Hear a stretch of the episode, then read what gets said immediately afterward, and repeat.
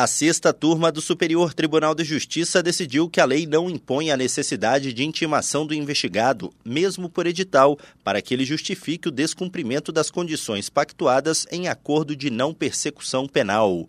No caso analisado, o investigado tomou conhecimento em audiência dos termos do acordo e das consequências do descumprimento. Posteriormente, o juízo expediu intimação para que ele iniciasse o cumprimento do acordo de não persecução penal. Porém, em duas diligências, o oficial de justiça foi informado que o investigado não morava no endereço fornecido.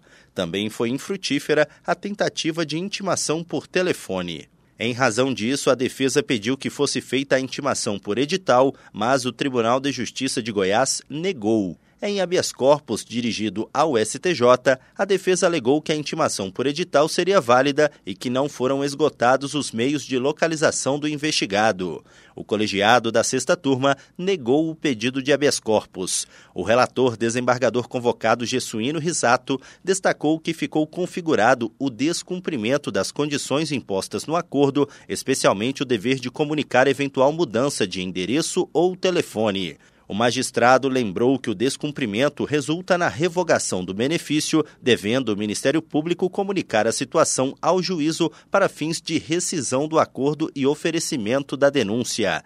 Destacou ainda que não há determinação legal para que o investigado seja intimado para se justificar quando não cumpre as condições definidas pelo Ministério Público.